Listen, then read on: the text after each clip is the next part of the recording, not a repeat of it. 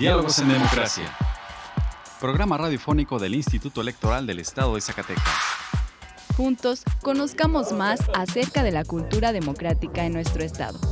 Escúchanos todos los miércoles a partir de las 4.30 de la tarde por la frecuencia del 97.9 de FM del Sistema Zacatecano de Radio y Televisión. Diálogos en Democracia. Esto es Diálogos en Democracia. La pluralidad como lenguaje único donde todas las voces sean escuchadas. Diálogos en Democracia. Programa radiofónico del Instituto Electoral del Estado de Zacatecas. Un acercamiento a la diversidad de ideas y pensamientos. Comenzamos. Diálogos en Democracia. Muy buenas tardes, les saluda Carolina López dándoles la bienvenida a Diálogos en Democracia, programa radiofónico del Instituto Electoral del Estado de Zacatecas. Agradecemos tu compañía a una emisión más hoy miércoles 21 de diciembre. En el programa de hoy escucharemos una cápsula sobre el foro de diálogo de debates electorales organizado por los miembros del Servicio Profesional del IES. En nuestra sección de Cultura Cívica escucharemos una cápsula sobre la promulgación de las leyes del municipio libre y del divorcio, además de las últimas noticias en materia electoral. Vamos ahora a nuestra primera sección de efemérides.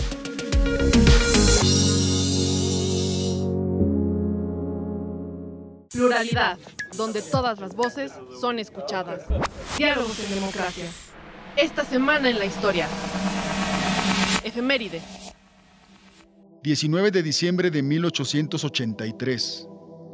Nace Antonio Caso, quien se distinguió como filósofo, sociólogo y literato. También se dedicó a la cátedra en la Escuela Nacional Preparatoria y en la Facultad de Filosofía y Letras de la UNAM. 20 de diciembre de 1810. Se publica en Guadalajara, Jalisco, El Despertador Americano, primer periódico insurgente.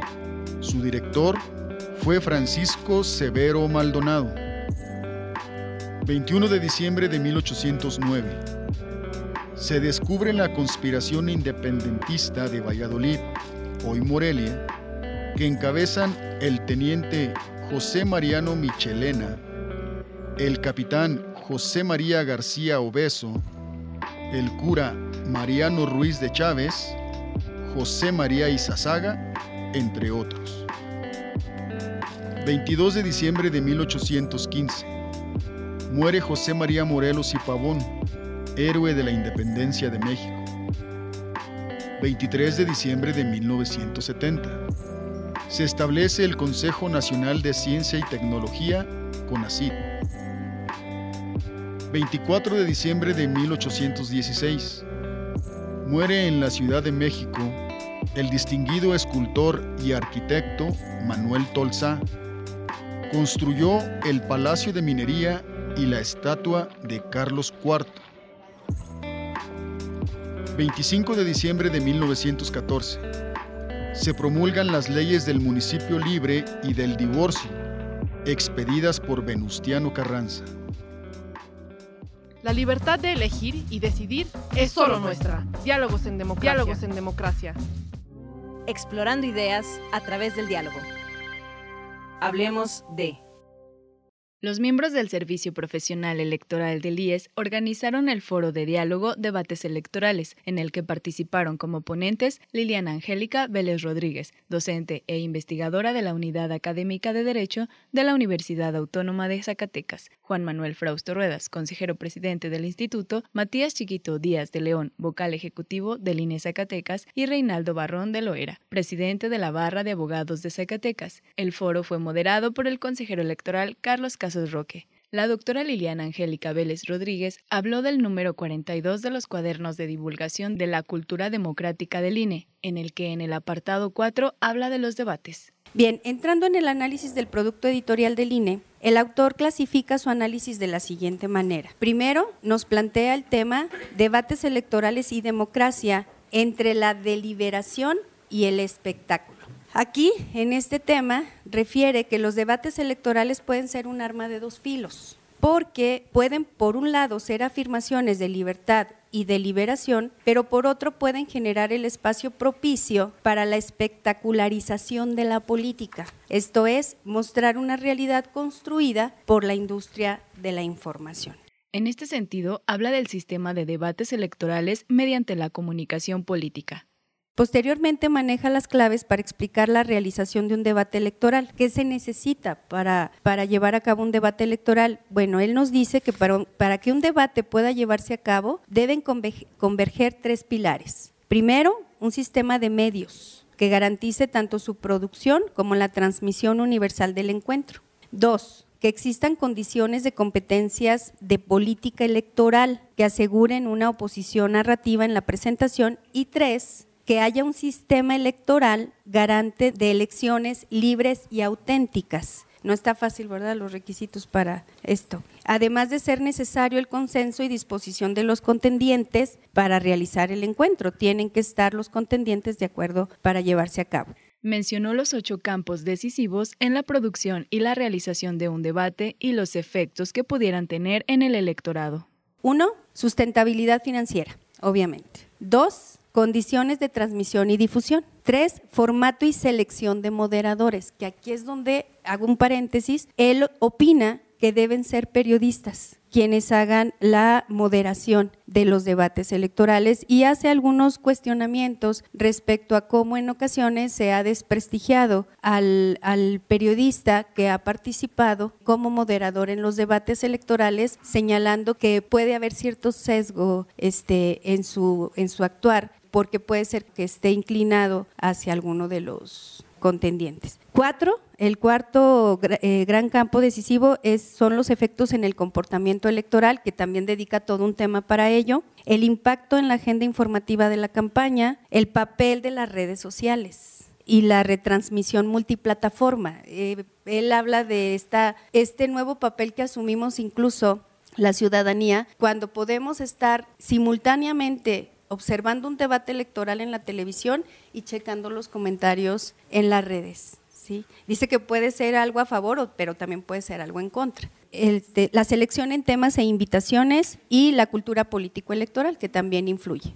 Comentó que uno de los temas de mayor interés para ella es el estudio del efecto y la función de los debates electorales haciendo un recuento de un importante y nutrido cuerpo de investigación empírica que le ha permitido conocer no solo el cómo se organiza y qué condiciones requiere la realización de un debate electoral, sino igualmente importante sobre cuáles son los efectos de los debates electorales los efectos que tienen en los debates electorales, la cobertura noticiosa, la conversación pública y las actitudes del electorado frente a las y los candidatos y la política.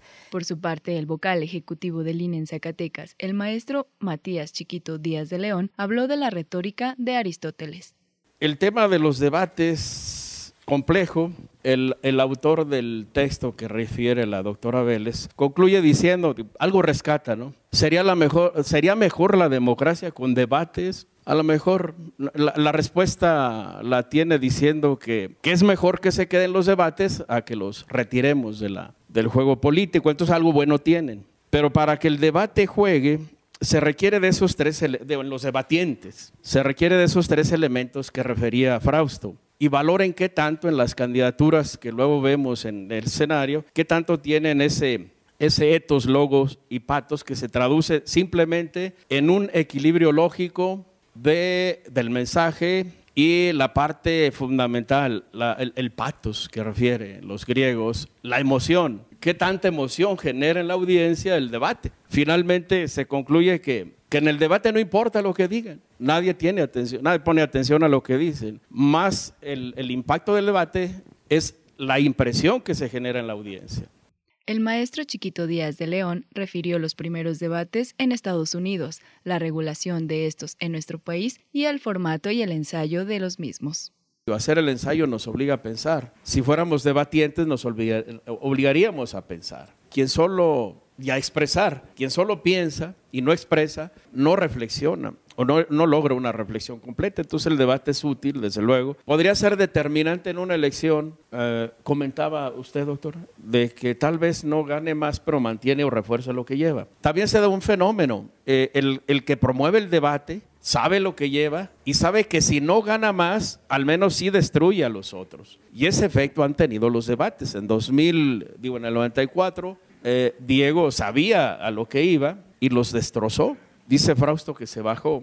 El jefe Diego es, él es mercader, él no es político, y él calculó que ganaba más perdiendo que ganando, por eso se mantuvo afuera y ganó más que, eh, que perdiendo que ganando. En 2006, por ejemplo, con los candidatos que se traían, Beatriz Paredes alguna vez hizo una reflexión respecto a su candidato. Dice, con este candidato en el debate y un mes más de campaña, perdemos el registro. Eso decía Beatriz Paredes, ella misma, de su propio partido. Entonces hay campañas que hay que hacerlas sin candidato. Hay, hay, campañas que en Zacatecas se han hecho cuidando que la candidata o el candidato no vaya para garantizar el, el, triunfo. Entonces está mucho en función del perfil de las y los candidatos, la determinancia del debate, pero desde luego que sí, es determinante. Si contribuye o no a la democracia, creo que, como dice el, el, el autor, contribuye más que estorbar, creo que es necesario. Digo, hay que obligarnos, pues. Tal vez el debate nos obligue, obliga a los candidatos a, hacer un ensayo. Y el ensayo es muestra que el sujeto piensa. Representando el libre derecho a la elección. Diálogos en democracia. ¿Te interesa conocer más sobre las elecciones? Tú puedes solicitar la información que el Instituto Electoral del Estado de Zacatecas posee, obtiene, genera, adquiere o transforma. Consúltala en la página del IES. Puedes solicitarla también en el correo transparencia.ies.org.mx o a través de la Plataforma Nacional de Transparencia. Si tienes alguna duda, comunícate al teléfono 492-92-20606, extensión 650. El acceso a la información pública es gratuito y es tu derecho. Ejércelo. Nuestra elección en la diversidad de, en la diversidad de pensamiento. Diálogos, Diálogos en, en democracia. democracia. Educación en democracia. Cultura cívica.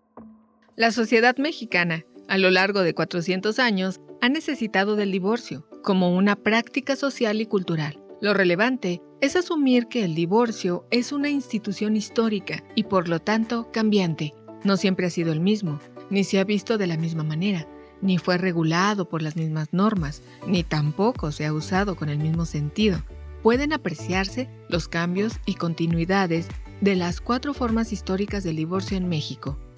En 1585 y años anteriores a este, el divorcio era considerado en el ámbito religioso un pecado, además de ser indisoluble, por lo que solo la autoridad eclesiástica permitía a la pareja vivir en casas separadas o camas separadas, y debían permanecer casados hasta la muerte, esto como una primera etapa. Durante la segunda etapa, en el siglo XIX, se trató el divorcio civil, pero a falta de una legislación única y duradera, los 380 juicios promovidos se resolvieron de acuerdo con las distintas normatividades. Durante la segunda etapa, en el siglo XIX, se trató del divorcio civil, pero a falta de una legislación única y duradera, los 380 juicios promovidos se resolvieron de acuerdo con las distintas normatividades. El cambio más trascendental fue, o pudo haber sido, la Ley de Reforma del Matrimonio Civil del 23 de julio de 1859, redactada por Melchor Ocampo, con su misógina epístola incluida, y promulgada por el presidente Benito Juárez, donde se estableció que todos los asuntos del matrimonio deberían de ser tratados exclusivamente por el Estado y la Iglesia perdía toda jurisdicción en dicha institución, por lo que el divorcio solo se refería a asuntos materiales y se tramitaba ante un juez civil. Sin embargo, ante la posibilidad de reacciones negativas de las personas conservadoras, se mantuvo el dogma de que el matrimonio era para toda la vida, pues el divorcio autorizaba la separación de los cónyuges, pero no la disolución del vínculo marital. Por su parte, la Iglesia negó dicha disposición y desde entonces hasta nuestros días ha mantenido la institución del divorcio eclesiástico. La tercera etapa se gestó desde el siglo XIX, porque después de la Guerra de los Tres Años hubo muchos inconformes con la inconclusa reforma liberal juarista, ya que consideraba que la ley de 1859 autorizaba un divorcio imperfecto.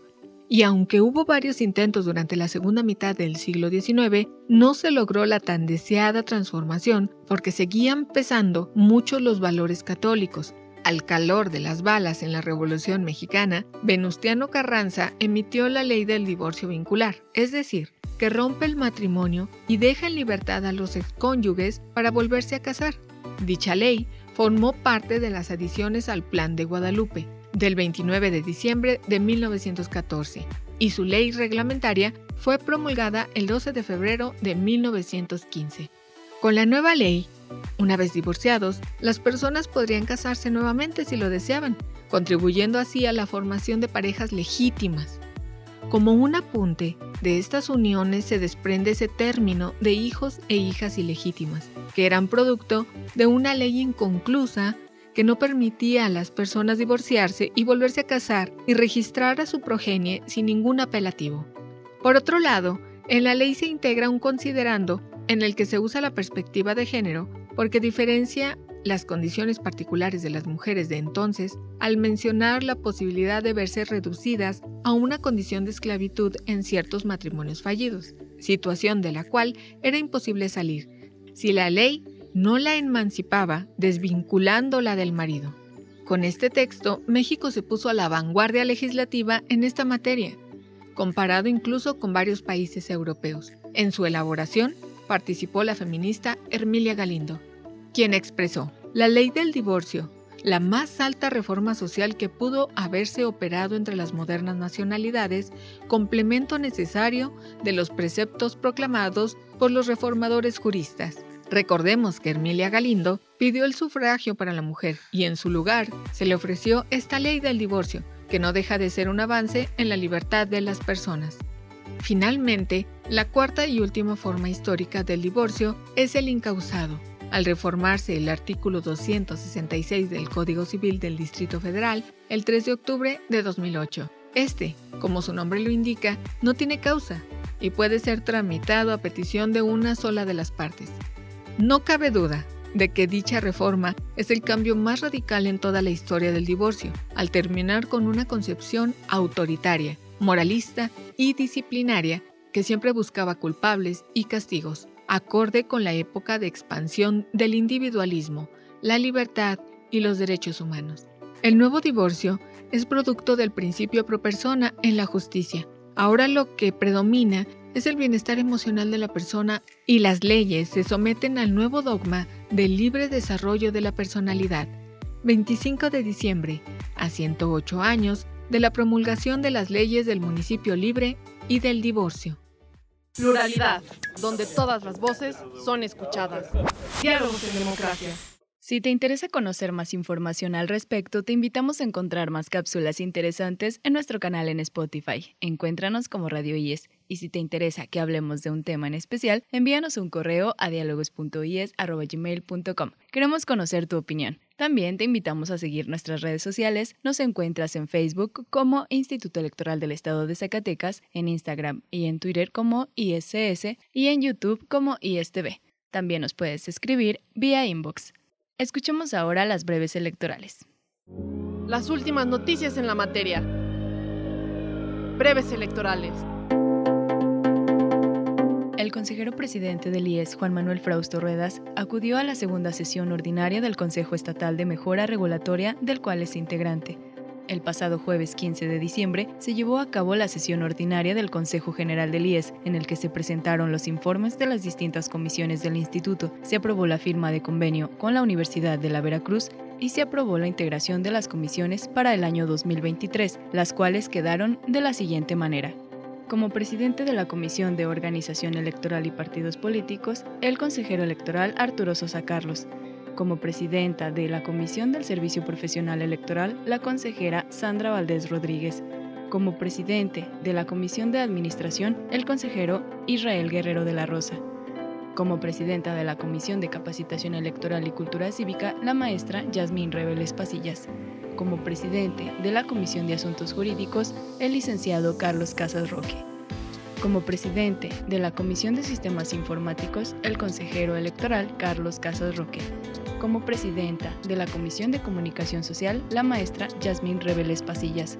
Como presidenta de la Comisión de Paridad entre los Géneros, la maestra Brenda Mora Aguilera. Como presidente de la Comisión de Vinculación con el Instituto Nacional Electoral, el consejero Israel Guerrero de la Rosa.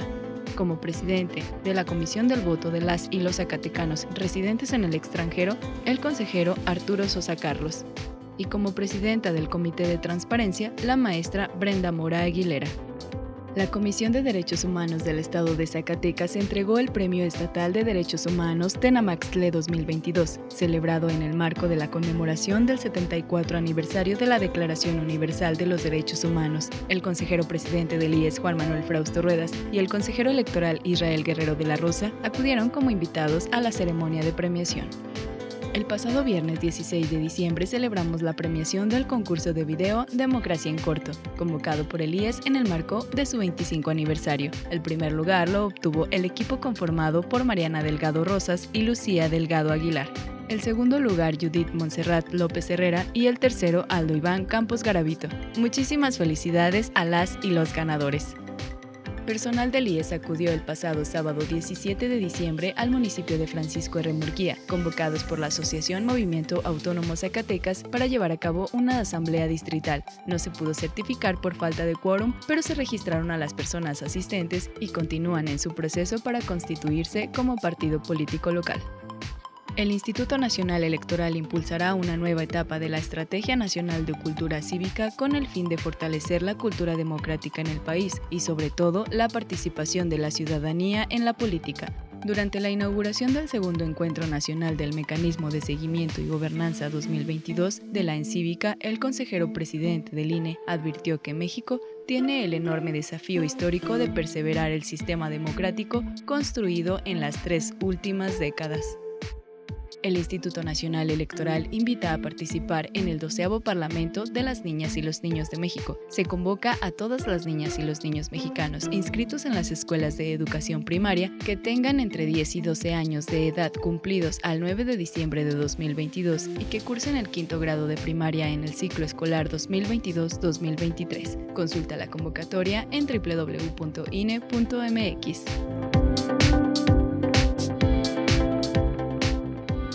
La libertad de elegir y decidir es solo nuestra. Diálogos en democracia. Diálogos en democracia.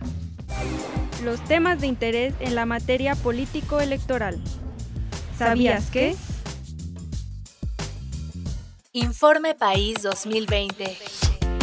En el sitio informe-país.ine.mx puedes consultar los resultados del Informe País 2020, el curso de la democracia en México. Esta plataforma te permite explorar la información por temas, preguntas principales, comparación de datos, así como a través de descargas personalizadas, tanto de datos como de gráficas, de las opiniones y experiencias de las y los mexicanos sobre la participación, el gobierno y la democracia en el país. Conoce más en INE.mx. ¿Sabías que Informe País 2020? Representando el libre derecho a la elección. Diálogos en democracia. De acuerdo con el calendario establecido, este mes de diciembre el INE finalizó los trabajos para determinar las demarcaciones territoriales de los distritos electorales uninominales en los que se divide el país, tanto a nivel local como federal. La distritación se realiza periódicamente a partir de los datos arrojados por el último censo de población del INEGI, con el fin de mantener el equilibrio poblacional en los distritos y garantizar el principio de representatividad en las elecciones. En esta redistritación aumentó el número de distritos locales y federales considerados como indígenas y fue creado un nuevo distrito afromexicano en Guerrero. Conoce más en INE.mx. Nuestra elección en la diversidad de, en la diversidad de pensamiento. Diálogos en democracia. El IES protege los datos personales que recibe en el ejercicio de sus atribuciones. Un dato personal es toda aquella información que permita identificar a una persona. Si no estás de acuerdo con el tratamiento de tus datos personales, puedes ejercer tus derechos de acceso, rectificación, cancelación u oposición. El procedimiento es sencillo y gratuito. Comunícate al 492-92-20606, extensión 650, o en transparencia.ies.org.mx. Instituto Electoral del Estado de Zacatecas. Pluralidad, donde todas las voces son escuchadas. Diálogos en democracia.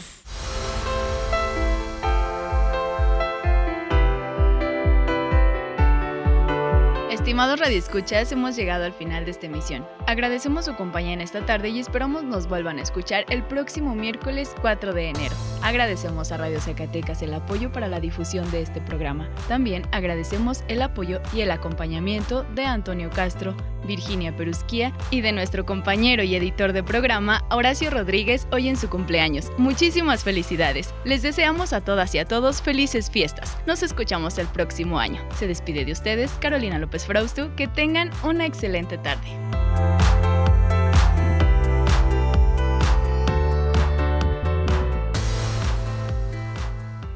Esto fue Diálogos en Democracia. Un espacio del Instituto Electoral del Estado de Zacatecas para la promoción del diálogo y la cultura democrática.